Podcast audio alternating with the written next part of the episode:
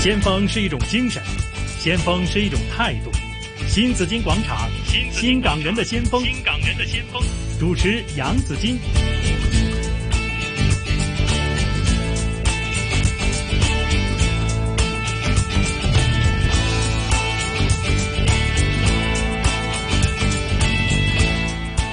上午呢，十一点十二分呢，每逢星期一有新紫金广场新港人的先锋。今天呢，我们的主题是用生命影响生命。那在做很多的社会工作，我们简称说社工的朋友呢，的确是在用生命影响生命。那为大家请来是香港精英会副主席梁秉坚 Jeff，你好。啊，子敬你好，啊你好，早晨呐、大家好啊。大家好。我就想问你了哈，你读书读的是社工，你出来工作呢，也一直在不同的这个这个呃社服界，还有一些的这个非牟利机构，对哈，还有很多的这个精英团体有工作哈。嗯你为什么那么想当社工呢？诶、啊其實做社工呢，都係源於父母嘅栽培，嗯，個人嘅性格嚇啊，同埋即係自己喺成長入邊诶見到嘅唔同嘅事去經歷出嚟嘅。我係細細個呢，其實都係喺波地大嘅，嗯即係波地大咩意思呢？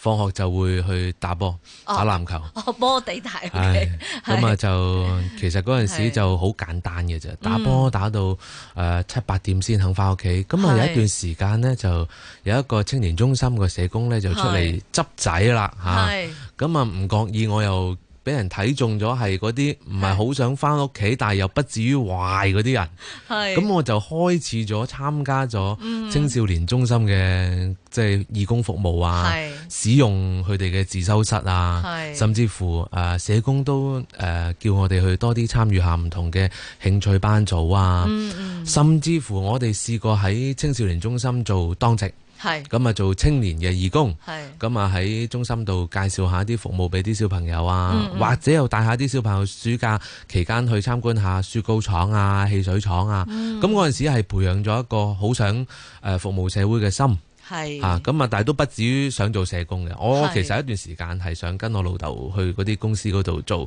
做一啲即係文職人員啊。咁我係因為見到老豆好威啊 嘛，即係做做做管理咁啊，成廿幾個同事咁啊，開嗯頭係有一個咁嘅心嘅。咁但係誒。呃搞嚟搞去都搞唔掂，因為係我老豆係做誒同紡織相關嘅即係公司，嗯係咁啊係自己誒冇呢一方面嘅即係學歷，係啊，咁啊，所以就退而求其次嚇、啊或者又按自己個興趣啦，唔好咁講話退而求其次，即係按住自己能夠做做得開心輕鬆嘅嘢，就係、走去讀社工啦。嗯我第一個選擇係即係理工嘅 fashion and textile，係第二個就係社工，係第三個志願都都係係社社工，工哇！你真係好咁啊立志要為其社會服務啊，其餘嗰啲就亂咁填，好坦白講。 啊，咁啊好彩，咁啊我係誒喺最後一屆嘅城市大學文憑畢業嘅。嗯咁之後政府就改制，係就改咗做啊、副學士。係咁我相信呢一個都係有少少歷史價值嘅。係啊咁嗰陣時我讀社工嘅時間都誒、呃其實喺度探索緊自己啦。咁、嗯嗯特別是係誒、呃自己以為自己好認識社會，好想改變社會。係咁但係原來社工唔單止係改變社會，嗯同你個主題一樣，係要用生命影響生命嘅。係咁所以就誒喺個過程入邊了解到誒唔同嘅社會服務嘅範疇啦，有老人啦，有青少年啦，有家庭服務啦，有誒復康服務啊，係嚇咁啊等等。咁我覺得即係成個社會原來係非常之複雜冇錯，啊！作為社工亦都唔可以單單話啊，我有個心就得，亦都要好明白呢個社會點運作，先可以真真正正係即係幫到最有需要幫嘅人。係其實 Jeff 咧就有真係頭先，正如你所講啦，其實就有你好好多唔同嘅服務範疇，你都嘗試過嘅。咁你依家我哋用誒、呃精英會副主席嘅呢個身份啦，事實上你 仲有好多其他嘅，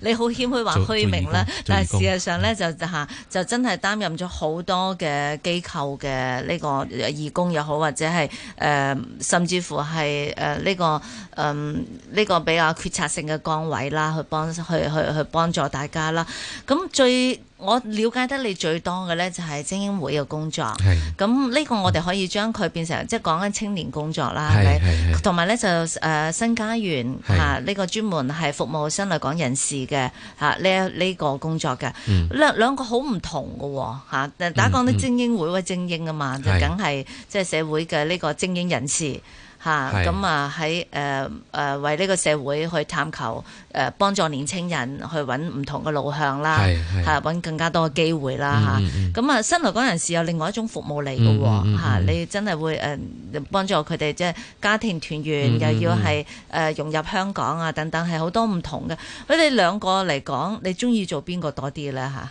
誒開始有啲挑戰性嘅問題，不過喺答呢個問題之前，我係先簡簡單單講一講精英會係係啲咩嚟嘅先。嗯嗯其實精英會咧都成立咗超過十年嘅，列係二零零七年成立。係咁其實成立之初咧係用一啲青年企業家啊、專業人士啊、嚇啊、青年社團或者係團體嘅誒、呃主要骨幹成員啊。係誒咁啊就大家組成一個會，係、嗯希望除咗有自身嘅誒、呃、發展之外呢，就希望創造一啲平台俾係唔同嘅青年人參與。嗯係咁所以我哋除咗一個青年團體，仲係一個服務青年嘅團體。嗯嗱，咁我哋仲有唔同嘅小組去細分嘅，係我哋有誒、呃一啲叫做工商發展嘅小組啦。係啊、社會民生研究嘅小組啦、嗯嗯金融啊、政治啊、海峽兩岸啊、創新科技啊等等嘅研究小組，我哋目的呢係要將我哋嘅會嘅會友會員呢嘅嗯係專業發揮出嚟，係咁然後呢，就係同社會去連接對接。嗯我哋搞好多唔同嘅論壇啦，例如博鰲論壇啦、係啊、精英論壇啦，或者係講緊誒施政時政嘅一啲論壇啦，我哋係會邀請啲官員啊，或者係學生啊，一齊去面對面傾嘅。我嗯哋唔希望呢係一個單向，我哋好相信社會係多元。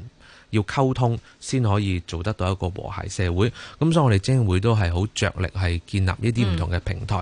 咁、而我哋誒呃唔係一啲誒、呃、純粹誒、呃叫做喺社會上層嘅精英團體。啊嗱，聽落就似啦。但嗱，其實啊你你嚇全部都係啲精英先至可以加入嘅，譬如博鰲青年論壇咁樣。係嚇，咁呢個就係即係做咗好多啲誒創新，又有創新亞洲好多創意嘅嘢啦，係咁樣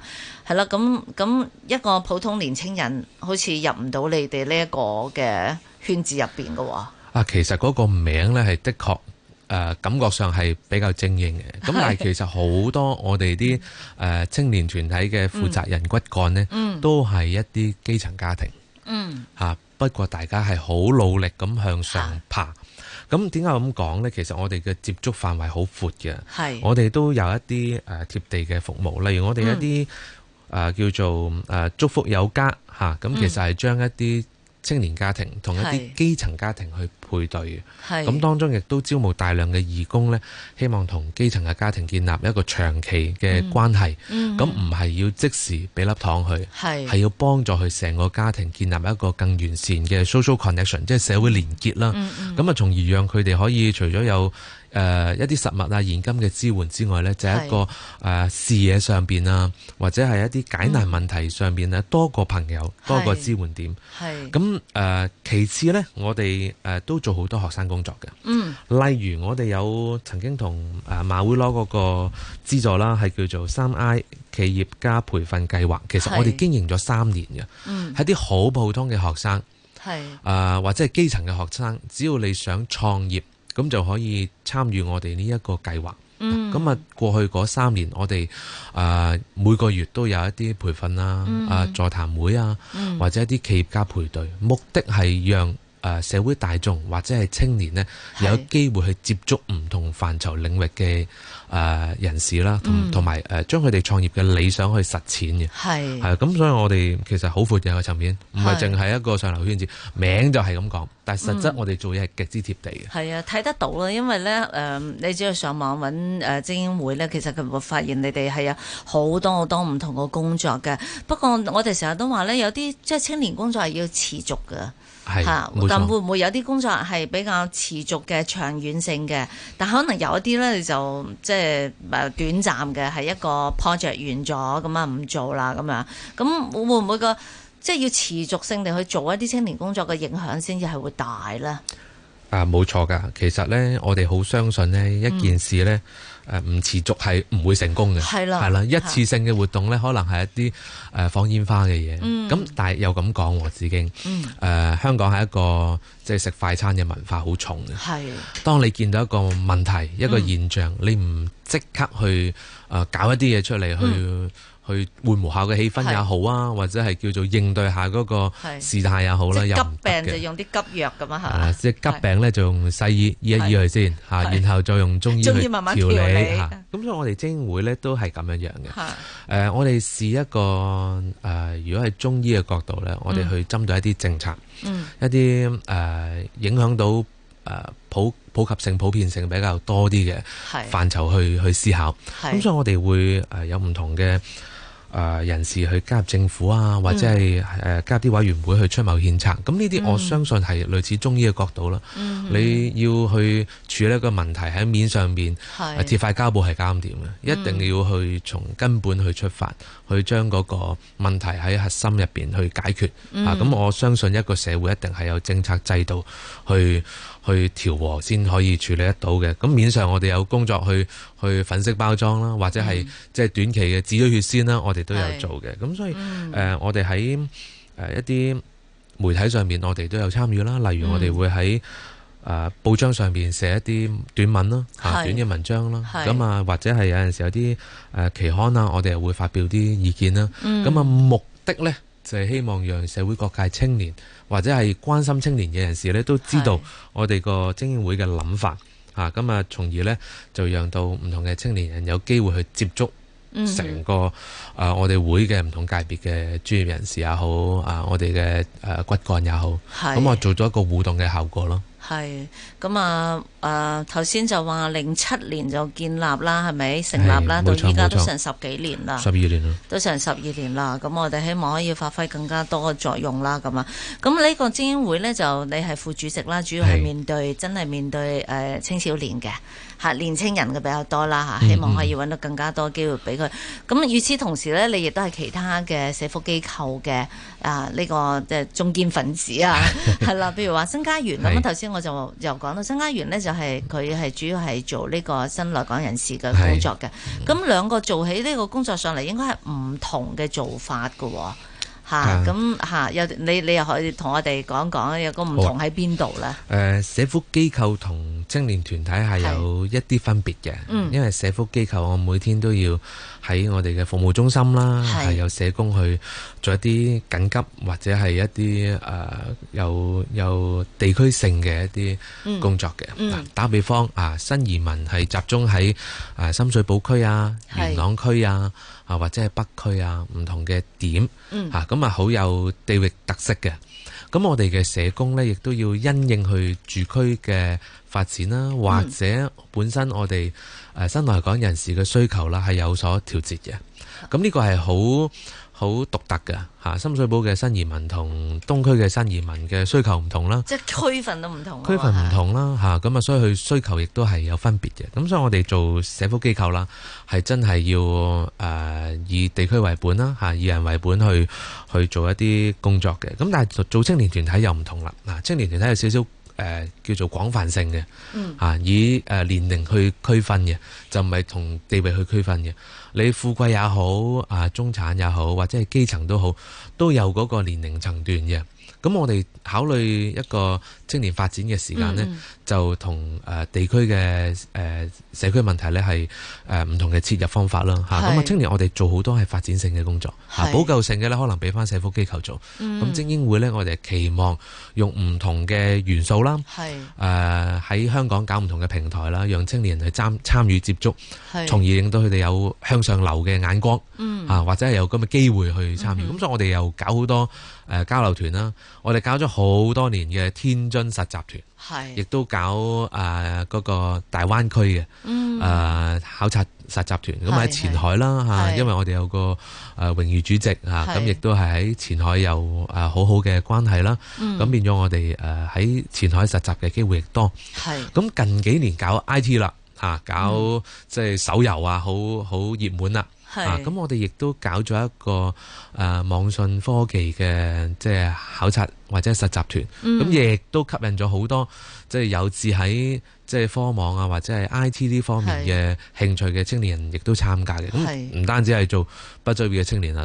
讀緊書嘅青嗯年，或者係準備投身社會嘅青少年，我哋都搞活動誒俾佢哋啦。嚇係咁其實呢啲就唔係一次性㗎啦，我哋係一搞就搞好多年，直到嗰個社會氣氛或者係即係嗰樣熱潮轉變呢，我哋又再諗其他嘢嗯嚇。咁啊目標係誒呃讓人人有機會參與嚇係，啊你有想法有夢想就可以通過我哋呢個平台去涉獵咁樣樣咯。其實就嗱啦，即係其實你又唔止兩個機構服務啦，但係呢兩個機構咧，就一個咧就係、誒社會嘅呢個尖端嚇，即係譬如年青人咁樣嚇，我哋誒呃對佢哋嘅工作咧，就係頭先你講咗好多啦，都係誒要高科技啊，要等佢哋接觸更加多嘅呢個唔同嘅平台，即係精英嘅。咁一方面咧就係、誒又係好基層嘅喎。嚇、兩嗯個落差都幾大啊！兩個唔同嘅工作落差都幾大㗎。嗯咁你做起上嚟有冇困難呢？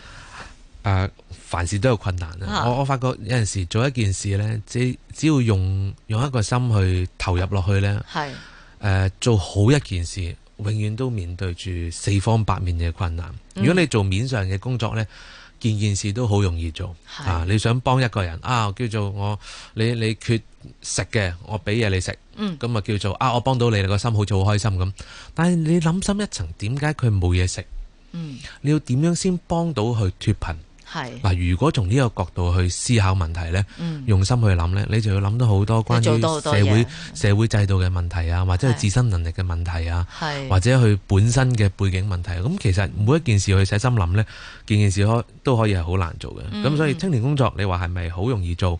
呃唔會啊！青年工作今天嘅社會氣氛誒、呃係比較極端啦，或者係一啲誒、呃行為比較激烈啦，我哋又好心痛。誒、嗯呃你話新移民問題啊，係咪容易做呢？亦都唔係。我話派錢俾佢哋，或者係俾間屋佢哋做誒、嗯呃住所，係咪解決到佢哋本身嘅問題呢？亦都唔係。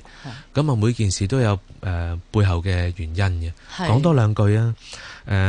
精英會係感覺上係上流嘅角色嚇、嗯嗯社會上層嘅角色。咁、嗯其實就誒